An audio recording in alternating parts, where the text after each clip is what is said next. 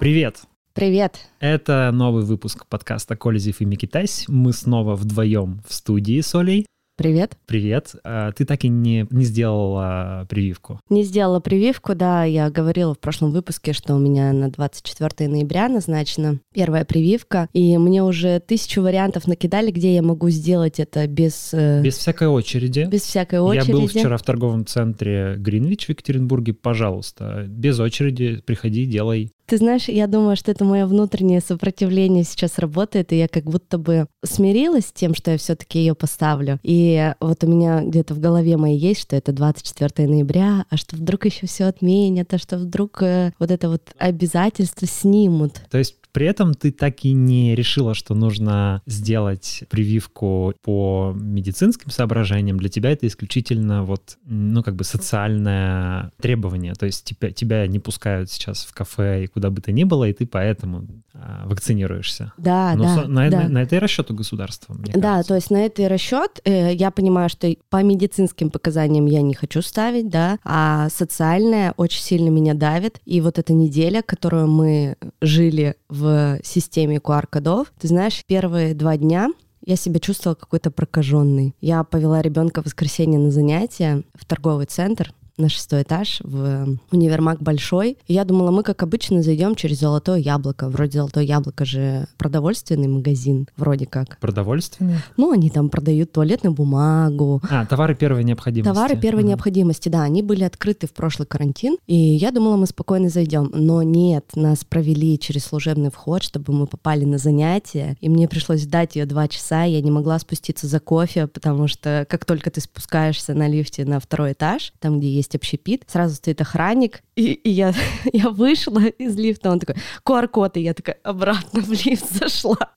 И все два часа сидела и ждала свою дочку там на занятиях, и это еще мне повезло, когда я повела свою вторую дочку на занятие на скалолазание, там ждать внутри ребенка нельзя если у тебя QR-кода нет. А на улице уже почти зима. У нас на этой неделе были просто какие-то суровые морозы, по моим внутренним ощущениям. Это минус 5 градусов, холодно, снег, ветер. Это еще в Клевер-парке. Там роза ветров. Ну, видимо, там все так построено, что Там ветер очень ужасный. сильно дует, да, да.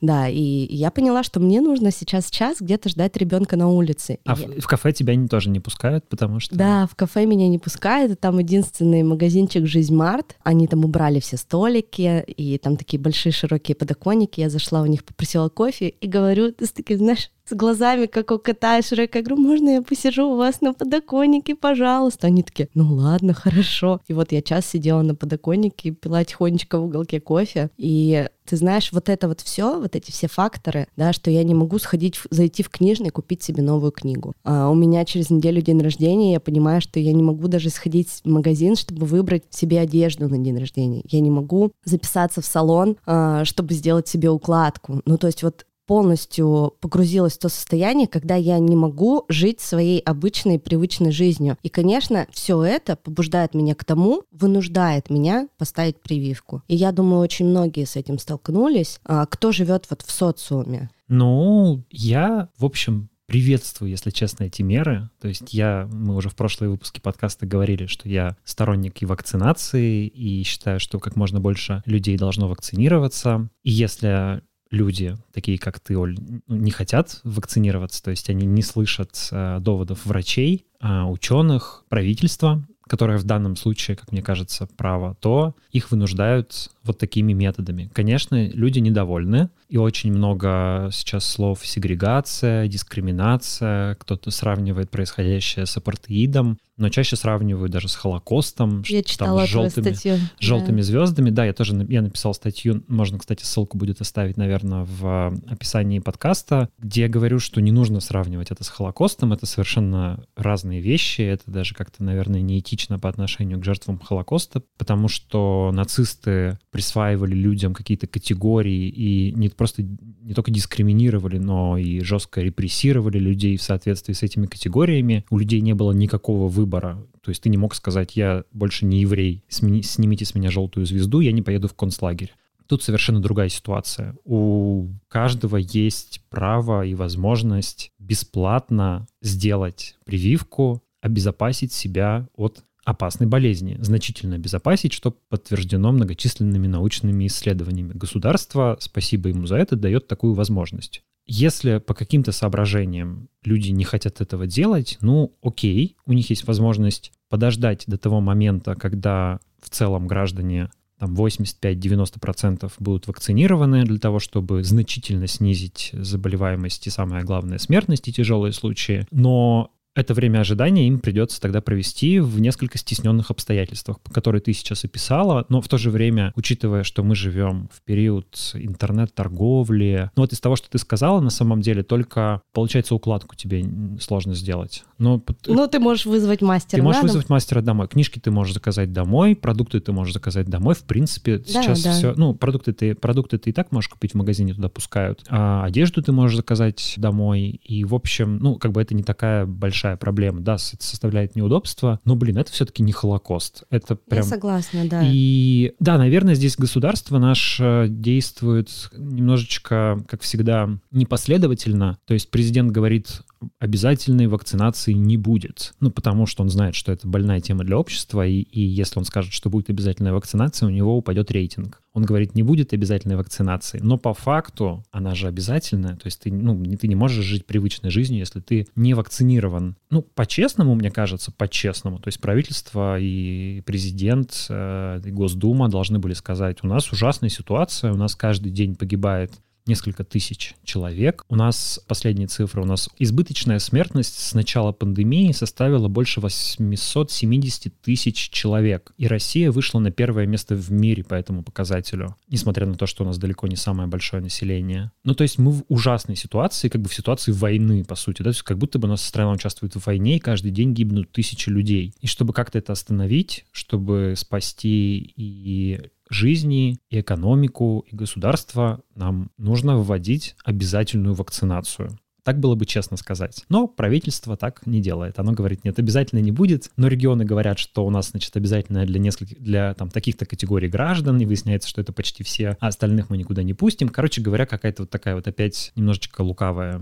история. Ну, ты знаешь, вот мне непонятно одно, что окей, вы запрещаете торговые центры, а вы запрещаете ходить в рестораны, в кафе, посещать спортзалы и салоны красоты, но общественный транспорт разрешен, в котором самый рассадник, ты понимаешь? Я тут недавно ехала на трамвае, и половина людей без масок, и пресс вот реально, несмотря на то, что это были как бы, как бы каникулы, да, людей перевели на удаленку, в 5-6 часов это был пресс в трамвае, это был, ну, прям, ну, очень много людей. Ну, общественный транспорт — это такая же необходимая для жизни вещь, как и продовольственные магазины. То есть, конечно, можно было бы сказать, что без QR-кода не пускают в общественный транспорт. Но, во-первых, это довольно сложно проконтролировать. Сейчас-то проверка кода иногда занимает там минуту или две на да. входе куда-нибудь. Очередь прямо на вход в торговый центр. Да, а представь это на входе в трамвай, там, в 20-градусный мороз где-то делать э, в Сыктывкаре да или в Екатеринбурге, неважно. Но вопрос же в том, чтобы уменьшить количество контактов, а не снизить их до нуля. Иногда я согласен, иногда это совершенно глупо выглядит. То есть эти локдаун-меры, они местами не очень, мягко говоря, продуманные. Ну, например, я вот э, на прошлой неделе летал через Шереметьево, и там закрытый ресторан. В Москве другая история с локдауном. Там закрыты вообще рестораны, и можно работать на вынос. Понятно, почему это делается. Для того, чтобы люди, ну, поменьше встречались там по вечерам, поменьше сидели шумными компаниями, обнимали друг друга и переносили инфекцию. Но вот аэропорт Шереметьево. Там количество людей, которые находятся внутри помещения, а, внутри зала ожидания, оно никак не зависит от того, работают рестораны или не работают. Там люди, которые летят на самолете, они туда не поесть приезжают, они ждут самолет там. Но рестораны закрыты в соответствии с требованиями, работают только на вынос. Люди покупают еду в этих ресторанах, сидят, садятся на кресло в зале ожидания и едят на коленках. При этом они точно так же близко друг к другу сидят, общаются между собой. Им просто неудобно. Возможно, они даже в более как бы, опасной с точки зрения эпидемической обстановке находятся, чем если бы они комфортно сидели за столами в ресторанах. И совершенно непонятно, в чем смысл вот этих ограничений в аэропорту. Там единственная кофемания, она просто забила на это и стала работать, и все столики у них открыты. Но всякие там лайфхаки, у меня вот кофейня, я не буду ее называть, чтобы не подставить, возле дома. А, я обратил внимание, что они наклеили табличку «магазин» над а, своей, а, над названием кофейни, и как бы они теперь притворяются магазином. Слушай, я как раз вот вспомнила про магазины, про кафе. Ты знаешь, наверное, в нашем городе, мы с Димой из Екатеринбурга оба, есть такая сеть пивных, называется «Пивко». Слышал? А, а это не просто сеть, это очень успешная франшиза родом из Екатеринбурга, она по всей России уже даже существует, это супер успешный большой бизнес. Да, они были закусочной для того, чтобы раньше, ну, у нас же закон, что после 11 алкоголь продавать нельзя, что после 11 они работают, и со всего города я знаю, что туда съезжались э, покупать алкоголь в пивных бутылках без крышечки, ну, то есть с собой. И сейчас они столкнулись э, с обратной ситуацией, то есть они закусочные, и, по сути, они не должны обслуживать людей. И они сейчас быстренько, я так поняла, думают, как бы им э, переформатироваться в магазин, и тут их другие сети выигрывают, такие как Красное-Белое, которые раньше до 11 работали, или Бристоль, ну вот все алко, какие-то маркеты. Конечно, я думаю, что они не очень много проиграют, потому что до этого они очень сильно выигрывали на том, что они продавали после 11 алкоголь э, через такой формат, как закусочная. Или вот, например, ты сказал, кофемания работает в Москве, а слышал, у нас два ресторана в городе, Нора Рок и Italian Pizza. Буквально два дня назад в своих соцсетях опубликовали посты, что они не собираются делать разделение на людей с QR-кодом и без, и будут пускать всех. А, после этого поднялся такой большой бунт, и якобы к ним выехала проверка, все проверили, сказали, что нет, этого нет, и пост был удален из всех соцсетей. Да, более того, я даже видел, что представители этого ресторана записали видео, ну даже не они записали видео, а те люди, которые поехали их проверять из штаба по борьбе с коронавирусом, записали с ними видео, где они говорят, что нет, мы проверяем QR-коды, вообще все вам все показалось, ничего такого мы не говорили. Это, знаешь, напоминает, как вот э, этот известный жанр извинений на видео, там э, он создан был Рамзаном Кадыровым, который заставлял извиняться всяких э, людей, которые там оскорбляют его или чеченский народ в соцсетях. Теперь это перешло на полицейских или на следователей, когда задерживают какого-нибудь преступника первым делом не, не, не только его там допрашивают и опрашивают, но и снимают с ним видео, где он говорит, как он вообще раскаивается и жутко извиняется за то, что случилось. Ну а теперь вот и с коронавирусными мерами такие же штуки применяются. К вам приезжают, и вы записываете видео, где говорите, нет, я буду проверять QR-коды, простите меня. Да-да-да. А вот ты сам, как человек, который с QR-кодом, ты посещал э, разные места и рестораны, вот ты сказал, что ты был в Гринвиче, ты видел, насколько Э, снизился человекопоток, можно так сказать? Да, в Гринвиче, в торговом центре, ну, наверное, люди, которые нас слушают не из Екатеринбурга, а э, торговый центр Гринвич — это гигантский торговый центр. В Город в городе. В центре Екатеринбурга, да, чуть ли не самый большой, не один из самых больших в Европе торговых центров. Так вот, э, там довольно много людей на самом деле. То есть я бы не сказал, что там как-то их заметно меньше стало. Что касается ресторанов, да, точно снизилось количество людей. Вот я сейчас заходил перед, нашим, перед нашей записью в кофейню, и обычно мы, ну, мы с тобой там заходили, выбирали кофе, там стоит очередь. Сейчас никакой очереди не было. В зале были свободные места. Обычно в это время там сесть негде. И, ну, свободненько. Но, в, в общем, мне как бы удобнее, если честно. Я понимаю, что бизнес, конечно, страдает, что там, ну, так эгоистично говорить что, о своем комфорте здесь. Но, в принципе, вот пока что эту неделю там или две недели, сколько это будет продолжаться, я как э, такой эгоистичный потребитель даже немножечко получаю от этого удовольствие, потому что везде свободно, нигде нет очередей, ты везде всегда есть столик, и, в общем... Угу, никаких броней. Но говорят, что примерно на 60% снизилась э, выручка вообще у всех. От 40 до 60 процентов. Наверное, Это да. же огромные потери Но для бизнеса. это ты сейчас про общепит? И про общепит, а и про человекопоток. Ну, интернет-торговля, наверное, опять взамен подскочит. Э, всякая доставка подскочит. Там, наверное, Яндекс Еда опять работает с утроенной скоростью. Все эти самокаты, Жизнь Марты, Яндекс Лавки. Так что, в общем, где-то убыло, где-то прибыло.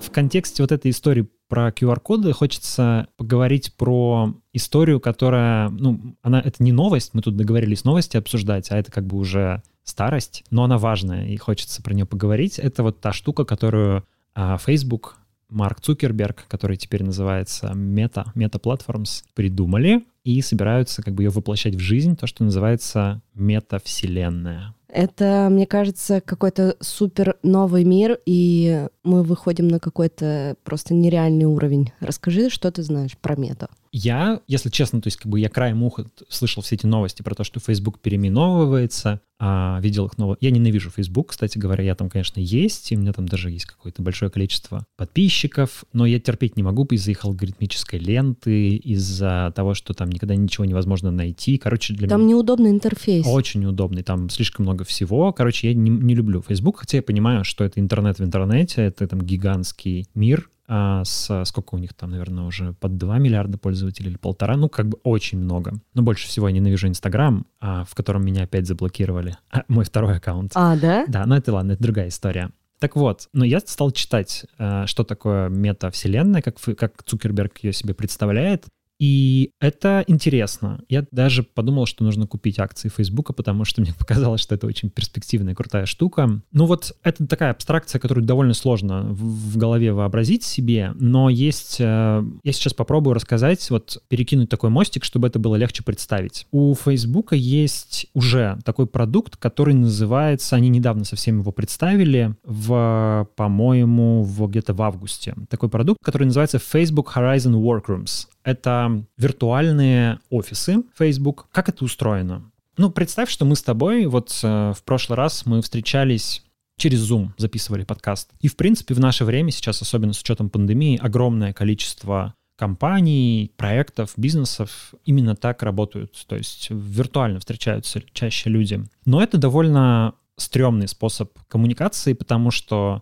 ты сидишь перед экраном, там маленькая картинка, значит, в этой картинке человек, его не всегда хорошо видно и хорошо слышно. Иногда он вообще выключает камеру, и ты не понимаешь, есть там он или нет. Короче, ну, как бы контакт намного хуже. Реально, когда мы в прошлый раз записывали подкаст, я не знаю, ощутили это наши слушатели или нет, но мне было гораздо как бы сложнее общаться. Да, плюс еще запись затормаживает. Запись затормаживает. Еще я не, иногда не понимаю, там всплывает, типа, уведомление о том, что ваше интернет-соединение неустойчиво. Я вообще не понимаю, ты меня слышишь или не слышишь в данный момент. Короче, Короче, это неудобно. Вот. Ну, и в Zoom много минусов, но несмотря на это, гигантское количество людей сегодня пользуются Zoom или всякими аналогами, и, в общем, это реально постепенно заменяет как бы очные встречи в офисах, там, совещания и обучение для студентов и так далее. Но вот этот Facebook Horizon Work, в общем, вот эта штука, она это как бы следующий шаг. То есть э, это вещь, которая работает через шлем виртуальной реальности Oculus. Oculus, я напомню, тоже принадлежит Facebook. То есть вы надеваете на себя шлем виртуальной реальности. Там есть... Э, он, кстати, продается в России, стоит 50 тысяч рублей. Немало, но, в общем, продается.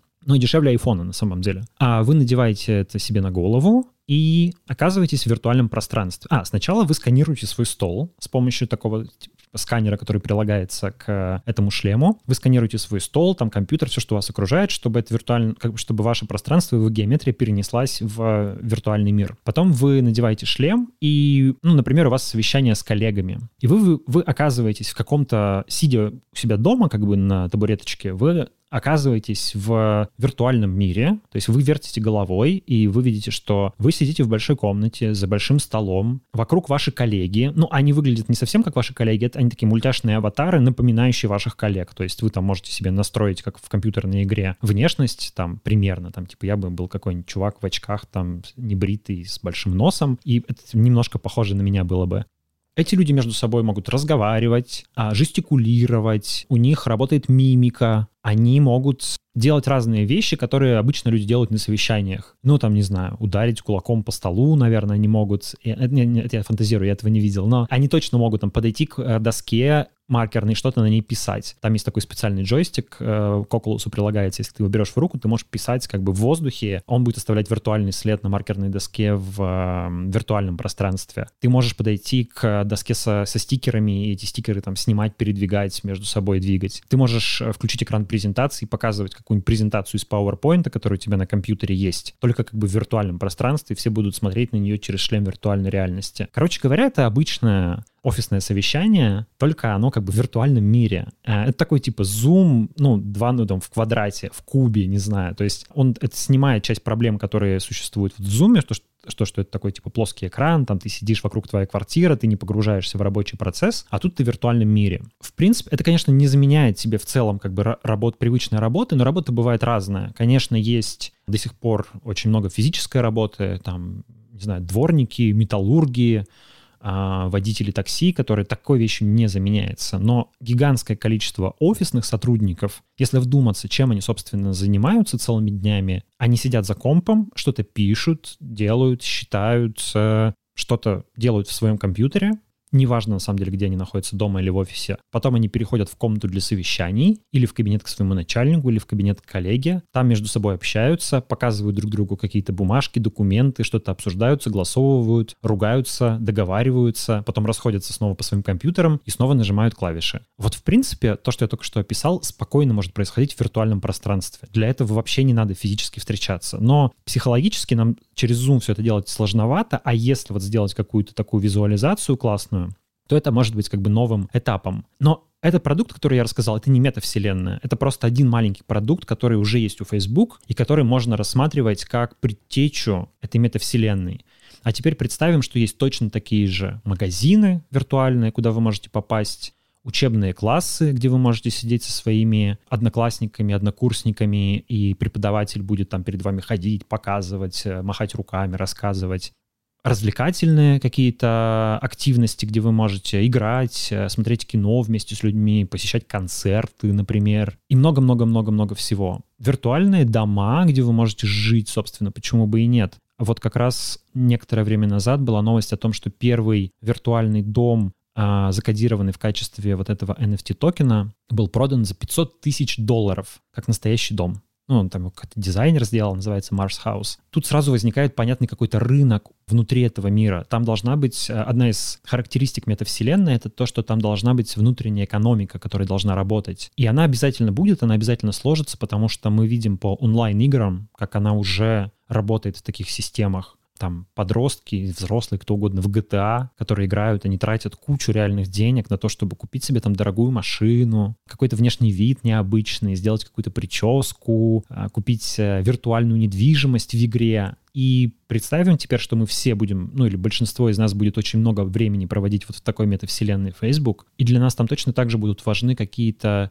вещи, просто они будут виртуальные, которые будут определять наш статус. Ну, например, ну зачем люди носят Луи Вьютон. Не потому, что это удобно, тепло, комфортно, да, потому что это дорого, престижно. Это просто, ну, есть значок Луи Виттона, значит, я понимаю, что... У человека есть деньги. Что у человека есть деньги, да, это я понимаю. Какая разница, этот значок виртуальный или реальный? То есть, если я вижу в виртуальном мире аватар моего знакомого, и у него футболка Луи Vuitton, я понимаю, что она фирменная, потому что она там как с каким-то тоже там типа закодирована, и можно проверить, насколько она реальная. Я понимаю, что чувак за виртуальную футболку выложил тысячу долларов. Я думаю, вау, круто, у него есть бабки. И как бы какая разница, футболка в этом смысле, это всегда, это все равно символ, и в реальном мире и она будет такой же виртуальным, поэтому здесь и рынок тоже образуется. Короче говоря, это интересная штука. Очень интересно, ты прям рассказывала, и я думала о том, что я какой-то, как будто бы смотрю фильм, и мне пока не верится, что это все придет в нашу жизнь, там буквально мне кажется, на это понадобится, ну, лет 5, может быть, 10. Но Цукерберг говорит около 5 лет, да, до как бы полноценного запуска метавселенной. Ну, 5 лет это для Америки, наверное, там... А, ну, нет, я думаю, что нет? это одновременно везде произойдет, потому что, ну, как бы Facebook, он не только в Америке существует. Другое дело, что вот устройства, да. а, они должны стать доступнее и дешевле. Ну, тот же Oculus, например, да, 50 тысяч рублей все-таки не, там, не каждый себе может позволить. Понятно, что это не произойдет а, по щелчку, то есть люди не перейдут в метавселенную все одновременно. Но, как всегда, сначала туда перейдет какое-то очень небольшое количество всяких техногиков, потом за ними подтянутся там какие-то другие люди, которые увлекаются всякими техническими новинками, за ними там больше, больше, больше, больше, и постепенно туда вовлекутся все. В соцсети тоже все не одновременно перешли, но теперь человека без соцсетей уже даже трудно представить. Э, вот человек без Инстаграма. Ну, блин, я без Инстаграма, но зато я с Фейсбуком, с Телеграмом, с Ютубом. Вернули тебе Твиттер? А, мне вернули Твиттер. Вот это, кстати, к вопросу о том, что проблема не в том, что кто-то пытается блокировать тебя, в том, как работает техподдержка. В Инстаграм мне до сих пор, в, сен... в начале сентября был заблокирован мой Инстаграм, мне до сих пор техподдержка ничего не ответила по поводу этой проблемы, хотя я отправил им уже 100 писем. А, и по поводу второй блокировки, я уверен, будет точно так же. А вот Twitter через два или три дня отреагировал и разблокировал мне Twitter, полностью, все, все было полностью в порядке. И мне еще присылали письмо с угрозой заблокировать телеграм-канал. Я написал об этом в техподдержку Телеграма, и мне оттуда ответили, прислали большое сообщение. Дмитрий, не волнуйтесь, ваш канал в полной безопасности, его невозможно заблокировать с помощью бот-атаки или чего-то еще. Вот вам дополнительные меры защиты, которые мы вам рекомендуем сделать, чтобы обезопасить себя там от каких-то мошеннических действий. Ну, техподдержка работает. Дуров красавчик просто. Возвращаясь к метавселенной, меня несколько как раз смущает, что за метавселенную Фейсбука пока что отвечает чувак из Инстаграма. То есть, э, на самом деле, говоря про всякие минусы, мы должны поговорить здесь про минусы, потому что они очевидно возникают. Ну, как раз вот представь, э, это сегодня довольно болезненная штука, когда ну, ты во многом себя репрезентируешь через соцсети, да, тебя где-то там блокируют в соцсети, и ты как бы теряешь вроде часть своей идентичности. Ну, для меня это не так характерно, потому что не то, чтобы я там сильно, мне важен был Инстаграм. Ну вот для меня это было бы существенно. Но есть люди, которые, да, для которых это значительная часть жизни, и если их выпилить из Инстаграма, это прямо оторвать от них кусок э, чего-то очень важного, может быть, там и бизнес сломать, и жизнь сломать, и много чего сломать. А теперь представьте, что мы перетекаем в метавселенную, где наша представленность в виртуальном пространстве, она как бы еще там x3. И там что-то подобное случается. У вас крадут вашу цифровую идентичность. Кто-то выдает себя за вас. У вас украли ваш дом за 500 тысяч долларов. Или э, ваша футболка Луи Виттон оказалась поддельной. Или что, еще что-нибудь. Да, все что угодно. Но это помимо э, других опасений, которые к Facebook можно очень активно предъявлять, типа того, что эта система будет еще в сто раз активнее собирать ваши данные и знать о вас гораздо больше, чем сегодня знает Facebook, будет продавать вас рекламодателям, ваши данные рекламодателям, будет зарабатывать на вас. Возможно, ваши данные утекут каким-нибудь злоумышленникам, и так как этих данных будет гораздо больше, чем сейчас в Facebook, это будет на вас там плохо влиять. Будет, будет лишь усугубляться эффект вот этих пузырей Facebook, про, ну, где мы там все ограничены, знаешь, своим типа мирком, в котором что-то обсуждаем. Короче говоря, всяких минусов и рисков довольно много. Очень интересно, как все это будет, конечно, проявляться в России, особенно с нашими такими авторитарными порядками. То есть, безусловно, это будет, и какие-нибудь передовые компании, ну, то есть представим, что запускается метавселенная в Facebook. А я думаю, уже через там несколько дней а, какой-нибудь продвинутой компании, типа какой-нибудь Сбербанк, объявит, что мы открыли виртуальный офис в метавселенной Facebook, приходите, вы там можете получить все услуги и бла-бла-бла. Но сразу же начнутся какие-нибудь наверняка, во-первых, начнутся государство откроет там какие-нибудь свои представительства. Вот возвращаясь к теме нашего предыдущего подкаста, там появится виртуальный Кремль, и возле этого виртуального Кремля кто-нибудь будет фотографироваться с виртуальной голой жопой. Сразу же правительство начнет говорить, э, и власти начнут говорить, что нужно это все регулировать. Законы надо Законы нужно, да. А там ведь обязательно, да, мета, конечно, это же еще одна огромная проблема, то, что государство воспринимает э, каждую такую вещь как наступление на свой суверенитет. То есть мы здесь вроде в нашей стране можем... Что хотим, что то и хотим, делаем. то и делаем делаем, ну, как бы, что, что хочет власть, то и делаем, да, что хочет государство, как бы, что оно позволяет делать. А тут создается какой-то новый слой реальности, где, как бы, где суверенное государство не имеет той власти. То есть, условно, там есть виртуальная Красная площадь, на которой может собраться виртуальный митинг сторонников виртуального Навального и потребовать там свергнуть виртуальную власть. Как бы и, понимаешь, одно дело, когда это в каком-то режиме происходят такие вещи иногда, знаешь, там типа на Яндекс картах делают или что-нибудь такое, и то власть немножечко начинает нервно реагировать. А теперь представь, какой а, эмоциональный эффект может возникнуть, когда ты находишься в виртуальном пространстве и участвуешь в виртуальном митинге. Конечно, не такой эффект, как от реального митинга, но все равно определенный эмоцион... Сейчас, сейчас другой пример приведу.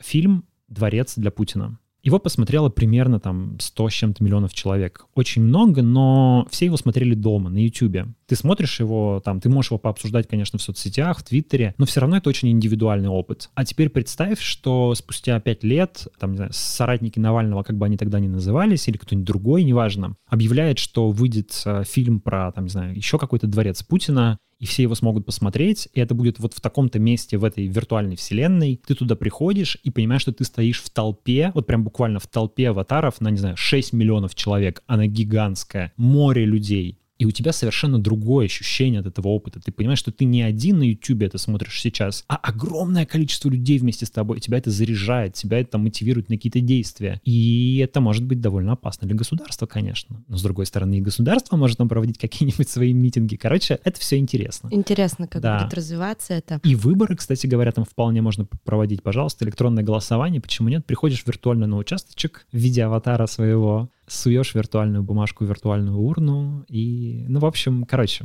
много всего интересного. Но тут еще и такой вопрос, что это ведь будет, наверное, не единственная метавселенная, потому что уже Microsoft говорит, что мы тоже делаем метавселенную. Ну, понятно. Да, и другие компании, наверное, начнут этим заниматься. А что, если люди разделятся по разным метавселенным, и встречаемся мы с тобой однажды в реальной жизни? Я говорю, Оль, что-то я тебя давно не видел. Ты говоришь, я тебя тоже. А ты в какой метавселенной? Я в Facebook, а я в Apple. Ну, все, ну ладно, значит, и не увидимся никогда. Ну да. Но мне кажется, что это, знаешь, о потере, наверное, чего-то настоящего, каких-то настоящих отношений. Но это... И для меня это немного как-то страшно. Но это э, фильм «Матрица», то есть можно представить там еще спустя там сто лет все сидят дома, подключенные к какому-нибудь аппарату, который подпитывает нас питательными жидкостями и высасывает из нас э, все, все ненужное, значит, и мы через электроды, наш мозг подключен к компьютеру, и мы все время находимся в этом виртуальном пространстве, которое уже настолько совершенное, что его невозможно отличить от реальной жизни. И тут традиционный вопрос философов и фантастов, а не является ли наш существующий мир симуляцией компьютерной? Это ведь вопрос, который часто задается. А вдруг мы на самом деле живем в таком мире, просто мы не знаем об этом?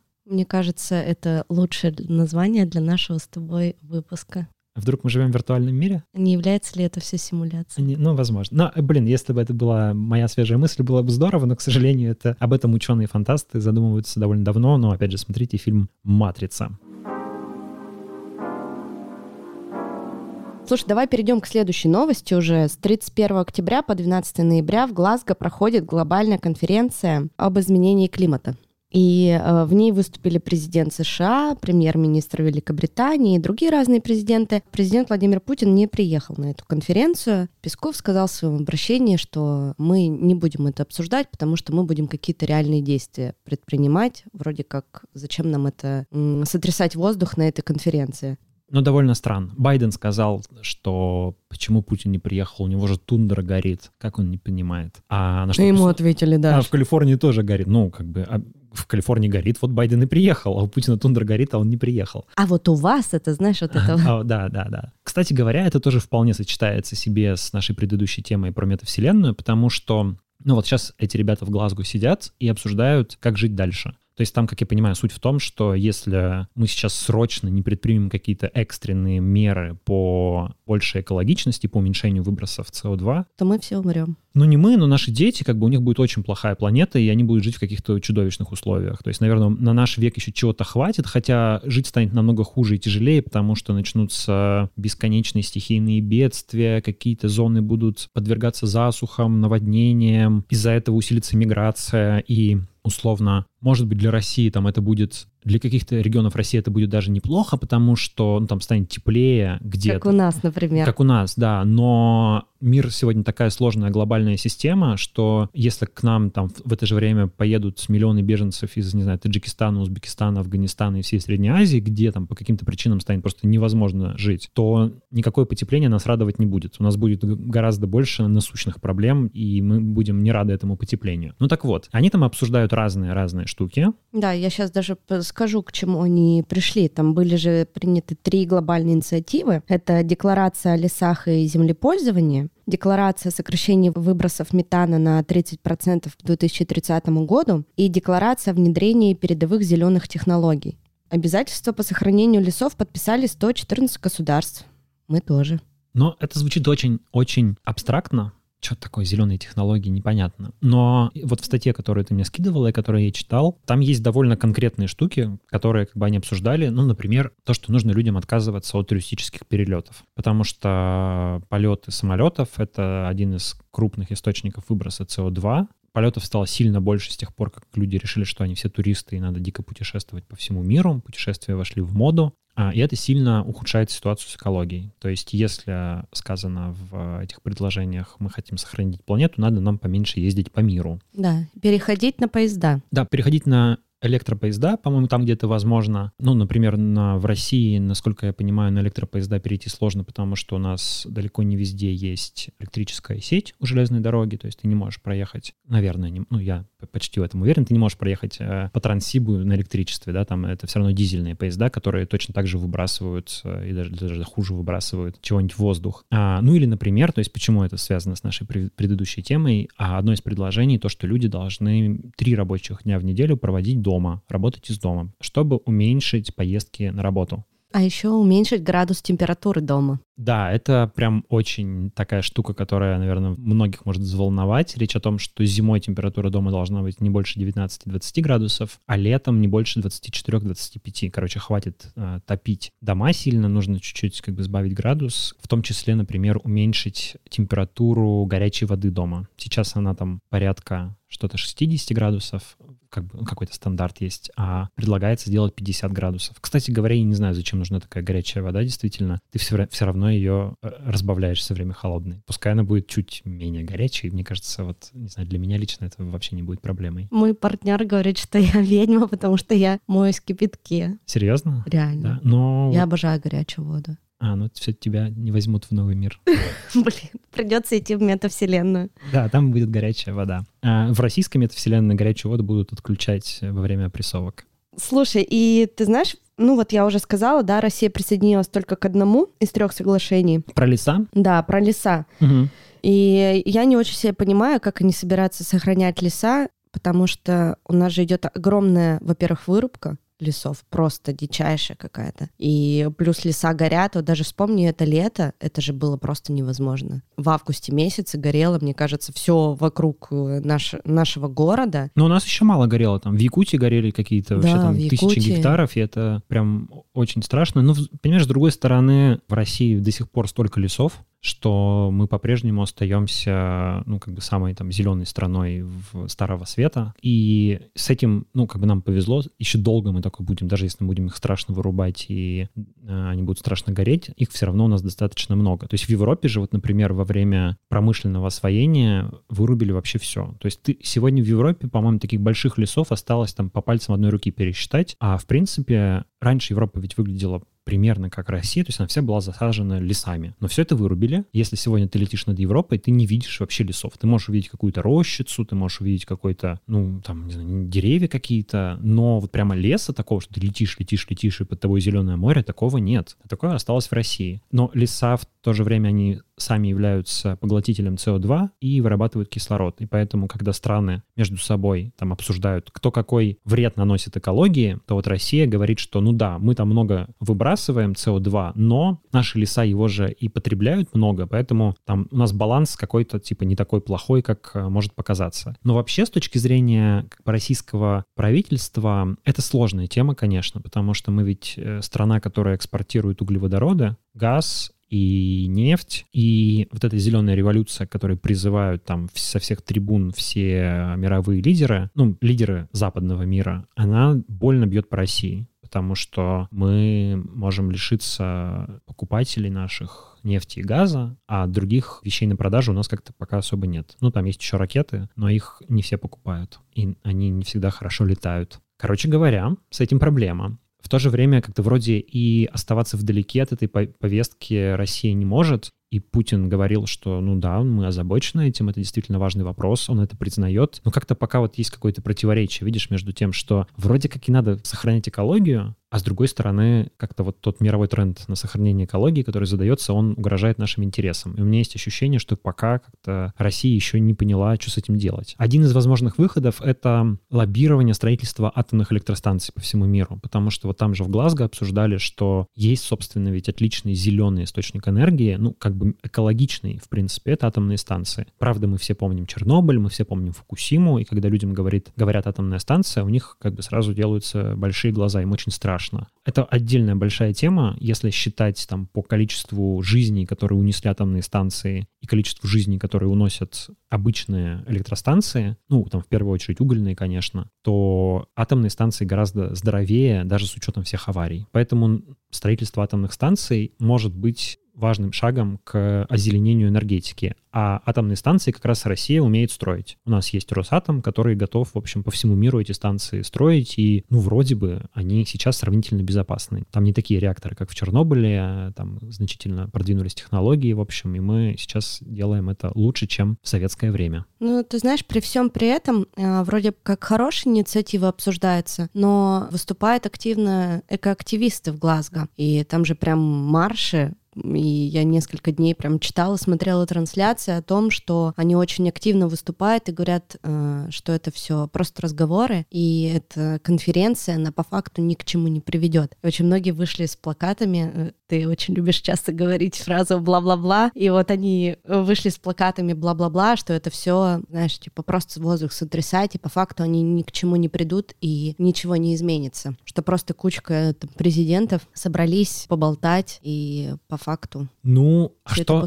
а что должны еще сделать президенты, кроме как собраться, поболтать и подписать документы и декларации? Собственно, так делается политика. Понятно, что экоактивистам хотелось бы, чтобы уже завтра все изменилось к лучшему. Но я думаю, что неспроста они это делают, потому что не, некоторые высказывания я почитала, что после прошлых конференций, когда тоже вроде как что-то приняли, ничего не изменилось. И поэтому, ну, соответственно, и сейчас такая у них реакция. Но это, это нормально, мне кажется, что это хорошо, что активисты оказывают давление на политиков. Так, собственно, и должно быть. Так устроено гражданское общество. Политики собираются, говорят, активисты кричат, вы недостаточно делаете, вашу мать, давайте активнее, нам нужно спасать нашу планету. И политики еще чуть активнее начинают это делать. И так огромный шаг вперед то, что генсек ООН, президент США, ну, как бы самые влиятельные люди в мире говорят с высоких трибун о том, что мы должны предпринимать там те или иные шаги. У них такая риторика, которая еще там 15 лет назад была только у радикальных э, экологических активистов.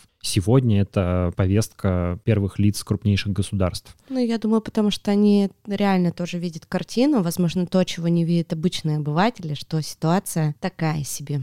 Ты ну вот, вот конкретно ты, например, от чего ты готова отказаться в своей жизни, чтобы спасать планету? А, слушай, ну, во-первых, э, начать, ну, с самого минимального, да, я очень часто об этом даже в своих подкастах говорила, отказаться от пластика, ну, то есть по минимуму, вот ты пришел со стаканчиком из кофейни, а ты мог прийти туда со своей кружкой. Конечно.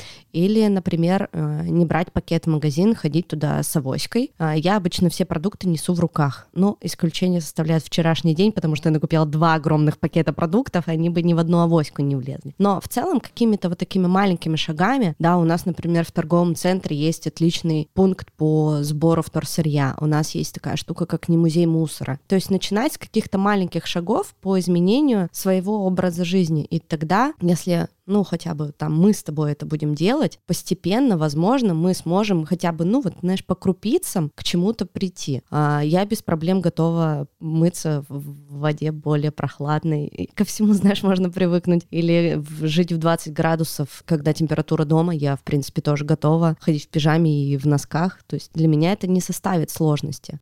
А не путешествовать? Вот не путешествовать, это уже проблематично. Это сложно достаточно. Я думаю, что путешествия еще, знаешь, выросли в Европе, например. Ты знаешь, что между странами можно путешествовать там чуть ли на наши деньги. Это там 2000 рублей за перелет. И этих перелетов там бесконечно много. Ну, то есть сократить их, увеличить цены, постепенно перевести людей на э, электропоезда на электромобили перейти. Это тоже вполне классная тема. Я только за, потому что, ты знаешь... Так мне... уж и быть, я согласен ездить на Тесле.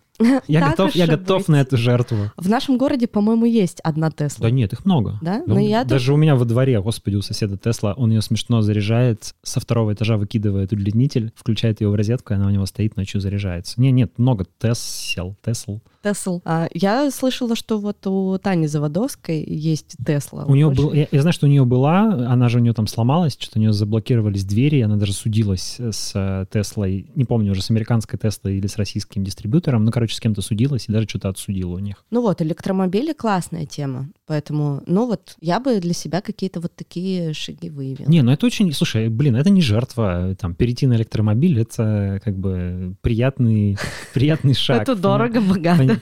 Да, тем более есть... э, Кстати, нет, классно, что электромобили сегодня выглядят предметом там, роскоши и желания благодаря Тесле, потому что, ну, как бы люди стремятся к чему-то такому. Это модно, это круто, типа, и одно дело, если ты ездишь на электромобиле Nissan Leaf, который как бы не престижный, но тоже электрический и хороший, и очень популярный, кстати. А другое дело, когда ты ездишь на Тесле, ты прям вау. А, но вот мы по поводу мусора, мы тоже дома сортируем мусор, пластик, стекло, чеки, крышечки. И это доставляет определенные неудобства, к этому просто нужно привыкнуть, к тому, потому что ты, ну, во-первых, теперь дома много, много ведер, много ящиков. Ну, в Икее все продается, в общем, можно сделать это довольно компактно и симпатично. А во-вторых, э, ну вот завтра, например, мы с моей подругой Саней поедем с утра отвозить мусор, который скопился у нас там за две недели. Ну, вот все эти пластиковые пакеты, бутылки и так далее. Просто я понимаю, что не все люди вообще представляют, как это работает система. Суть в том, что вы органические отходы отделяете, и вы их либо просто выбрасываете, как раньше, либо вы их, если у вас есть измельчитель, вы кидаете в измельчитель в раковину, и они у вас утекают в канализацию,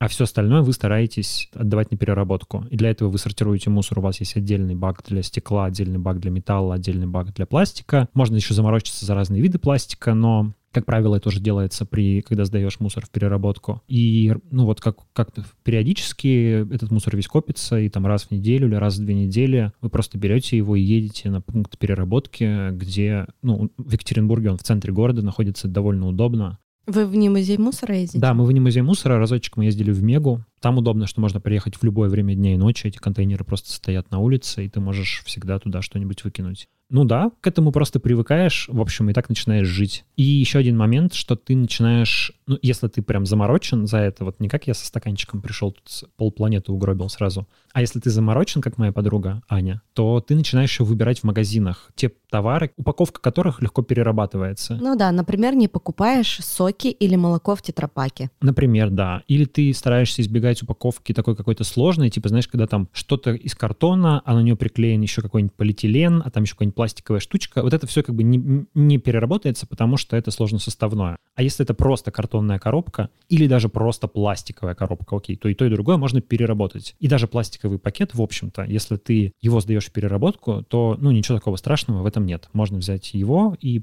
просто не выкинуть, а отдать потом туда, где его переработают. Но тут тоже нужно смотреть на нюансы. Там есть эти коды, вот э, в этом треугольничке нарисована какая-нибудь циферка, и это, если там вглядываться очень мелкими буквами, то можно узнать, из чего это сделано и как это перерабатывается, и нужно выбирать специальные там категории. Ну, то есть мы, например, реально вот... э, Ну ты реально запариваешься? ну вот у меня Аня запаривается. То есть я не запариваюсь, но, например, от чего-то там, от какого-то продукта, я уж не помню, от каких-то джемов, что ли, мы отказались, потому что упаковка не перерабатывается. И как бы мы стали покупать другие, где упаковка перерабатывается. И это вот вещь, которая должна компании, по идее, подталкивать, делать более экологичную упаковку. Просто люди должны перестать покупать чуть более дешевую, видимо, но не перерабатываемую упаковку и выбирать более экологичную. И тогда компании поймут, ага, у нас эти товары покупают лучше, чем вот такие. Давайте делать всю упаковку экологично, раз для людей это стало важным. Вот Ну так да. вот это, это, наверное, работает. Ну, ты знаешь, мне кажется, мы больше, ну, придем к такому, что этого будет больше, то есть не только это будешь делать ты, я, какие-то наши близкие, знакомые, потому что по факту это очень маленький процент Очень людей. маленький. Но это, это превращается в тренд, и люди про это рассказывают. Блогеры, инфлюенсеры про это начинают говорить больше по телевизору. И это еще про это начинают говорить в школе.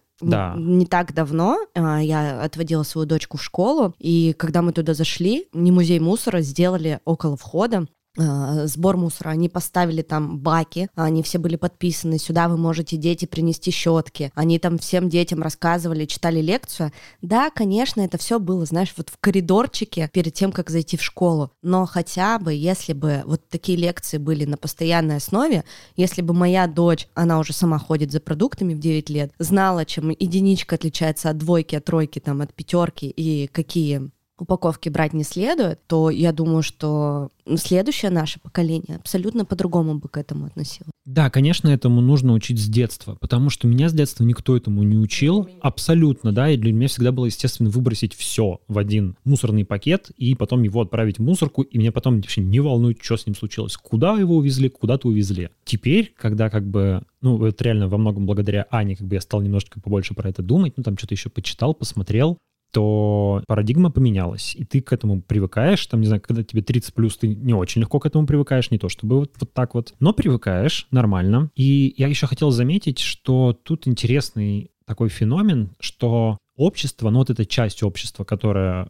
считает это важным, которая занимается сортировкой, которая сама организовала бизнесы по переработке мусора, она здесь продвинутей, чем наше государство. Потому что на государственном уровне у нас ведь никакой сортировки нет ну, по крайней мере, в городе, где мы живем, нет ничего. То есть э, кое-где пластик можно отдельно выбросить, но и то это никак государство к этому не имеет никакого отношения или муниципалитет. Это просто частные компании ставят вот эти вот сетки для пластиковых бутылок а, или канистр возле мусорок, чтобы потом их вывести и переработать. Но хотя бы вот дуальный сбор, где разделяется на перерабатываемые и неперерабатываемые, да, если не ошибаюсь, отход, даже этого не сделано. То есть люди уже, часть людей уже готовы это делать. Они были бы рады, если бы у них возле дома стояло, ну, скажем, мусорные баки, где можно там отдельно выбросить стекло, пластик и так далее. Как это сделано в Европе, например, и где тебя оштрафуют, если ты выбросишь не тот пакет, не туда. Да, у меня был в подкасте «Нормально же общались» эпизод в первом сезоне про осознанное потребление. Мы там встречались с Женей из Благомаркета и с Аней Елисеевой, и э, она сейчас живет в Швеции. И вот она рассказывала про шведский опыт. Кому интересно послушать, очень классный получился эпизод. И ты знаешь, когда я слушала, думаю, господи, это как какой-то идеальный реально мир. И